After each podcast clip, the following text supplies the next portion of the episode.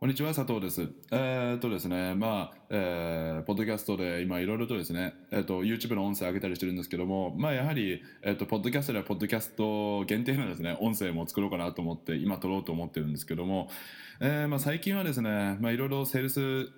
あのセールスコピーを書いたりだとか、えー、まあ投資の勉強をしたりだとか、えー、あと YouTube のお客様からですねあのいろいろとご質問いたいただいたりとかして、えー、まあ、えーと、あと興味のある人がやっぱいらっしゃっていろいろと相談をしていただけるので、えーまあ、そちらに、えーと、お答えさせていただきながらとか、まあ、いろいろいろいろと、まあ、自分なりのビジネスの活動は、えー、してるんですけどもうん、まあ、最近は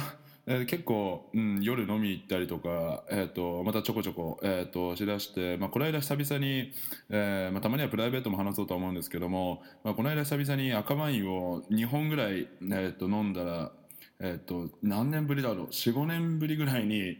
えーと、記憶を飛ばして、まあ、無事ですねあの、まあ、生還家にですね生還はしてきたんで、まあ、よかったなとは思ったんですけど右手にはめてた数珠がですね綺麗さっぱりなくなってるという、えー、ちょっと軽いショックなことは起こったんですけども、まあ、身代わりになってくれたんだろうなと思って、えーまあ、そういうふうに割り切って、えーまあ、作ってくれた友達では大変申し訳ないんですけども、まあえー、きっと友達の数珠が友達が作ってくれた数珠が、えー、自分のことを守ってくれたんだな守ってくれたんだろうなと、えー、思うようにはしてます。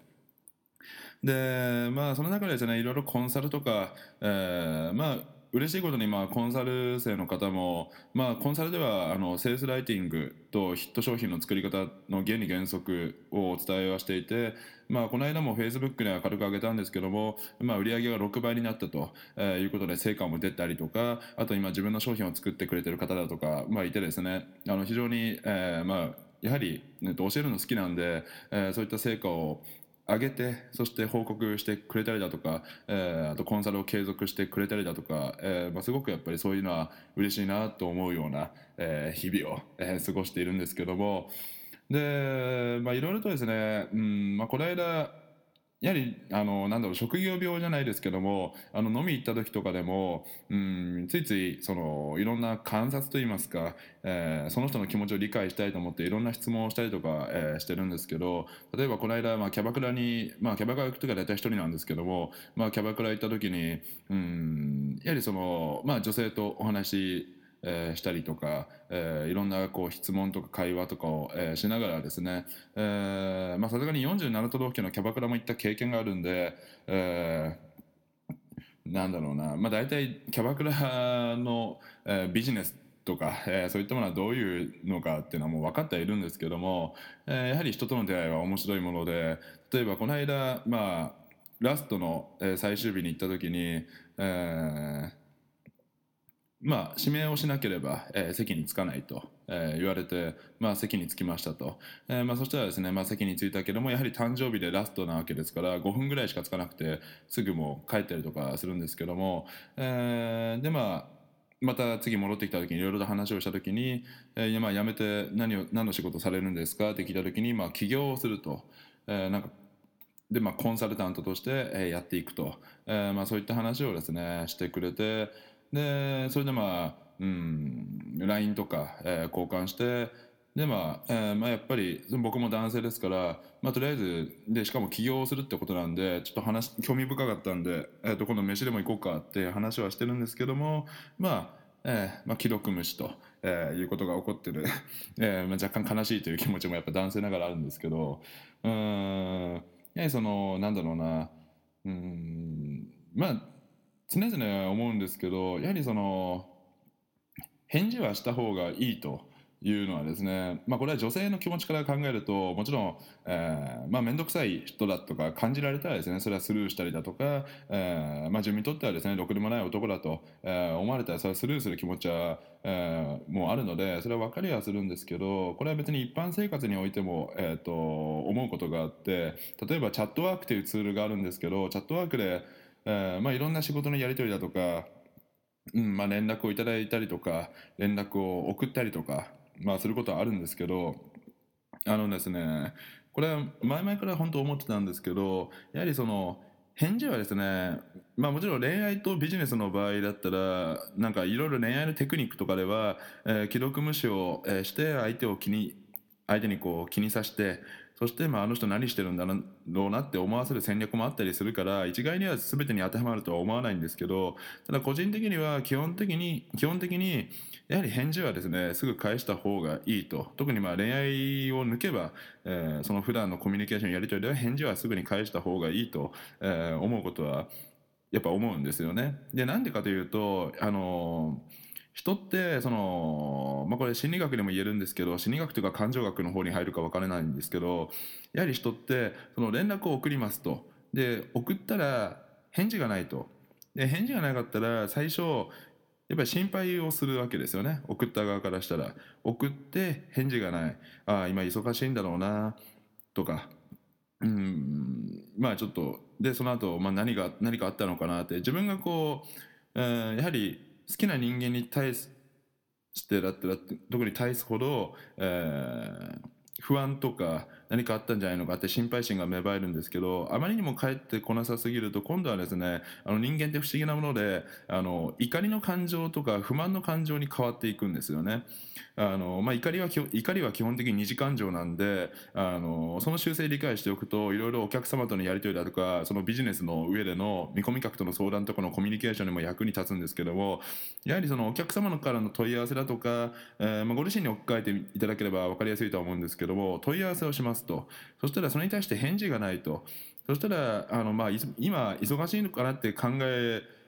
僕の場合はま考えるわけですね。あやっぱ忙しいのい忙しいのかなとか、いろいろ問い合わせが詰まってんのかなと。しかしですね、あまりにも長く返事が返ってこないと、うん、まあ最低でも2日ですよね。個人的な感覚値ですけど、2日から3日だと過ぎると、えー、なんだろう。どうしてこの24時間という時間の中で携帯とかを見るわ携帯とかメールぐらいは1回はまあ見るわけじゃないですか。ましてやスマートフォンが普及しているこの世の中の、えーこの時代の中で。そうした時にやはりその短くてもいいからそれは別にじゃあうん、もちろん相手から長い文章が返ってきたとか短い文章だとかって返しやすいものとかってあるとは思うんですけども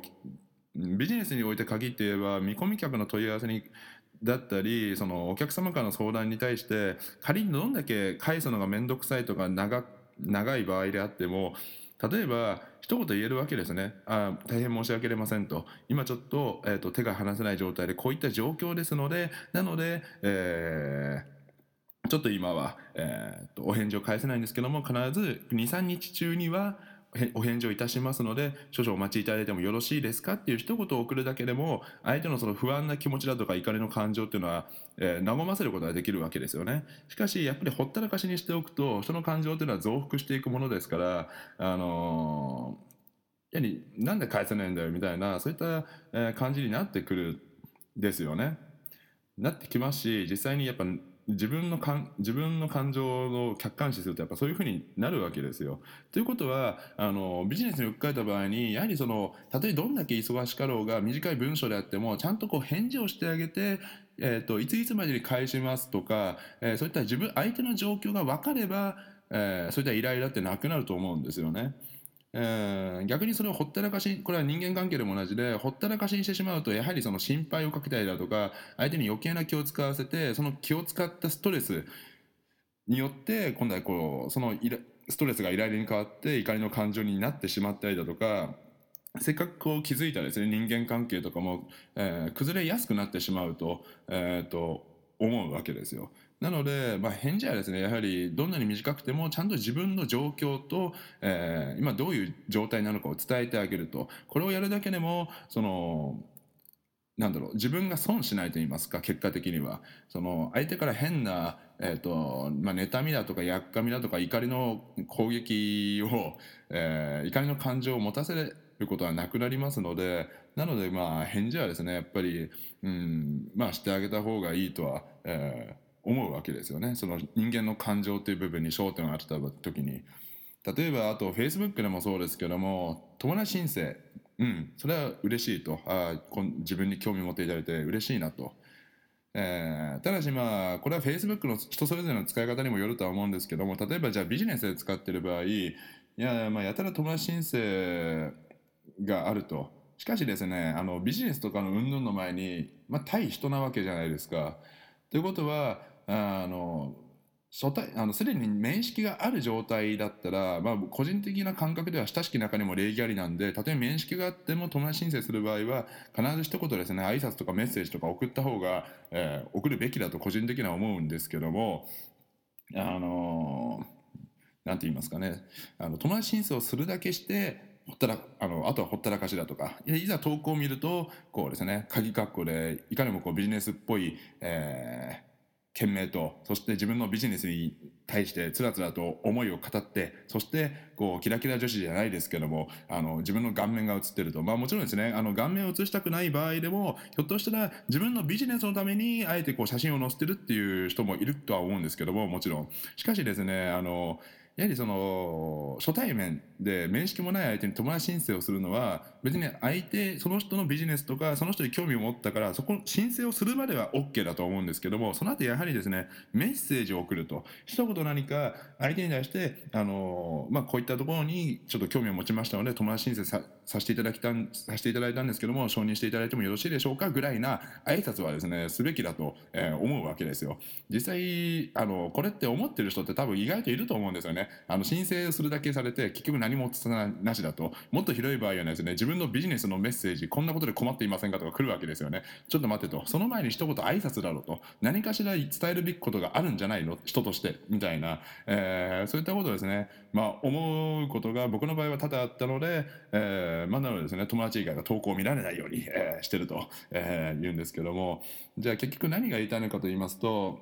やはりそのコミュニケーションをあの、まあ、もちろんコミュニケーションが得意苦手あるでしょう、うん、あまり人と関わりたくないとかあるでしょう、えー、しかしですねやはりそのやっぱりうん、人とやっぱり社会人間はその社会性の高い生き物なわけですから、あのー、やはりその人と関わっていく中で何らかの形では、えー、と誰かの仕事に助けられて誰かが働いてるから、えー、この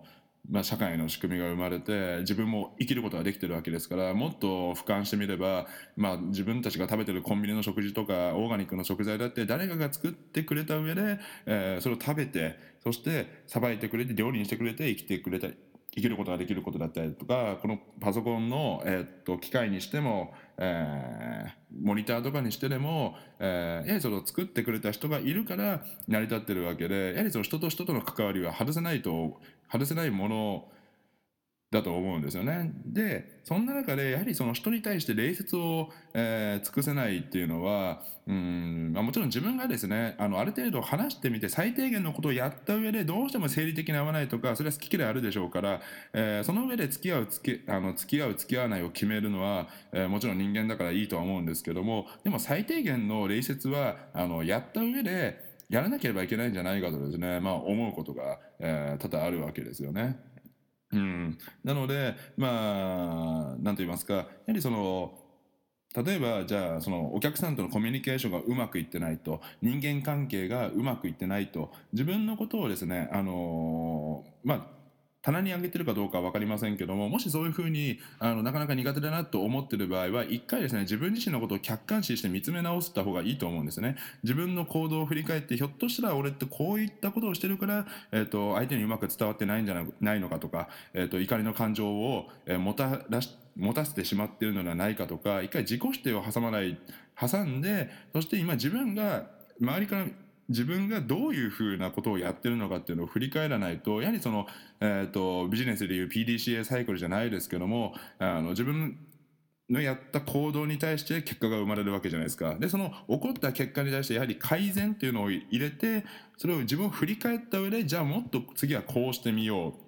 ひょっとしたらこういあのこの時のこの行動がうまくいかダメだったから、えーこういう結果が生まれたのではないかと。ということはこういう次は違う方向から、えーと、自分の行動を変えてみたらいいんじゃないのかとかそういった仮説検証改善行動を、えー、やっていかなければ、まあ、仕事にしかり、まあ、もちろんそれは仕事というのはビジネスに限らず企業でもあのサラリーマンでも、えー、サラリーマンのおしあの企業の仕事でもあの恋愛でも変な話掃除とかでも自分の起こす行動を全てに言えることだと思うんですけどもやはりその、えー、自分のやった行動そして行いに対して一回客観視してその上で、えー、間違っていたら素直に謝あの反省し振り返りそれがで人を傷つけてしまった行為なのであれば素直に謝りでその上でじゃあ次は自分の行動で改善を示すっていうのがやはりその大事なことなんじゃないのかなと、えー、思う次第であります。はいあのでもねあのあれですよやっぱりそのあの挨拶はですね挨拶とか最低限の礼節はあの本当あのこれも面白い話でビジネスになると全然あの普通だったらまあできること普通のコミュニケーションだったらできることなのにいざビジネスってなるとあのすごいですねあの、まあ、できない人を多く見かけるのであのちょっとそれはあのビジネス云々の前にあの最低限の礼節は尽くした上でそこからビジネスを、えー、やった方がいいんじゃないかと思います。まあこの考えが良かった良かったのか。やっぱ幸いなことに、えーとまあ、自分の、まあ、僕の周りにはやはりその理解をやっぱ示してくれる人だったりとか友達だとか仲間とかがやっぱり、えー、いてくれたりとかしてるんで個人的にはすごく幸せなことだとはやっぱり思いますのでやはりその、えー、こういうのはやってきてよかったんだなと自分的には、えー、思います。自分が好きな人だけが集まってくれてるので。なのであのー、なんだろうな自分がこう好意を寄せる相手に好かれない、えー、まあちょっと恋愛になるとちょっとまあいろんな事情だとか環境だとかが左右してくるので、えー、一概にこの一言では言えないところはあるとあるんですけども、えー、普通の対人としてのコミュニケーションで考えた場合やはりその、えー、特に慣れてきたら特に、まあ、ほったらかしにしておいてもいいやっていうですね。あの傾向はよく、えー、これまでですねあのいっぱいコンサルだとかセミナーだとか仕事をしてきて見てきたんですけどもやはりそのしっかりと親しき中にも礼儀ありでちゃんと、えー、ありがとうごめんなさいでは伝えることだとか、うん、相手の時間を、えー、そのメールを読ましてるそのチャットを読ましてる読ませてるその時間を取っているってことにもちゃんと意識を向けてその上でやっぱり感謝敬意の念を、えー、添えるべきなのではないかと、えー、個人的には、えー、思う次第であります。はい。えー、まあそれではですね、まあ、今回のポッドキャストはポッドキャスト限定の音声なのかな？はい。えー、そ一応その予定ですけども、えー、まあ、この辺りで終わらせたいと思うんですけども、まあ、まとめると、えー、っと、まあ、最低限の礼節はやっぱり尽くしましょうと。特に自分のお客お客さんの前に相手も人なわけですからしっかりとですねあの見込み客を集めるにしてでも、えー、プライベートで付き合うにしてでもえー、慣れ親しんだ相手でもしっかりと、えー、その相手に対して敬意の念を払って、えまあ、言葉だとか、まあ、別にタメ口でもちゃんとその相手にも自分の起こす行動によって相手にも影響を与えてるっていうことをですねえーと、一度考えて、えー、やはりその自分もしうまくいってないとか,、えーと、なんか人が離れていくとか、えー、そういったことが起こっているのであれば一回自分の行動を見つめ直して、えー、そこから改善すればいいわけですから人間誰でも失敗をするのでそこから改善して、えー、今の自分に足りないものを勉強したり、えー、いろいろ仮説立てて、えー、自分の行動を変えたりとかして改善していけば、えー、いいのではないかと、えー、思います。はい、えー、それではですね、今回のポッドキャストの音声はこれで以上となります。えー、最後までご清聴していただきましてありがとうございます。えー、YouTube とか、えー、Amazon、YouTube とかでも、あの、まあ、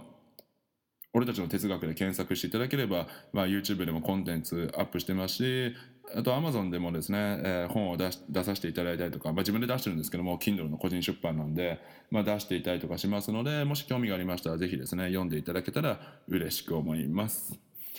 はい、えー、それでは今回の音声はこれで以上となります。えー、ありがとうございました。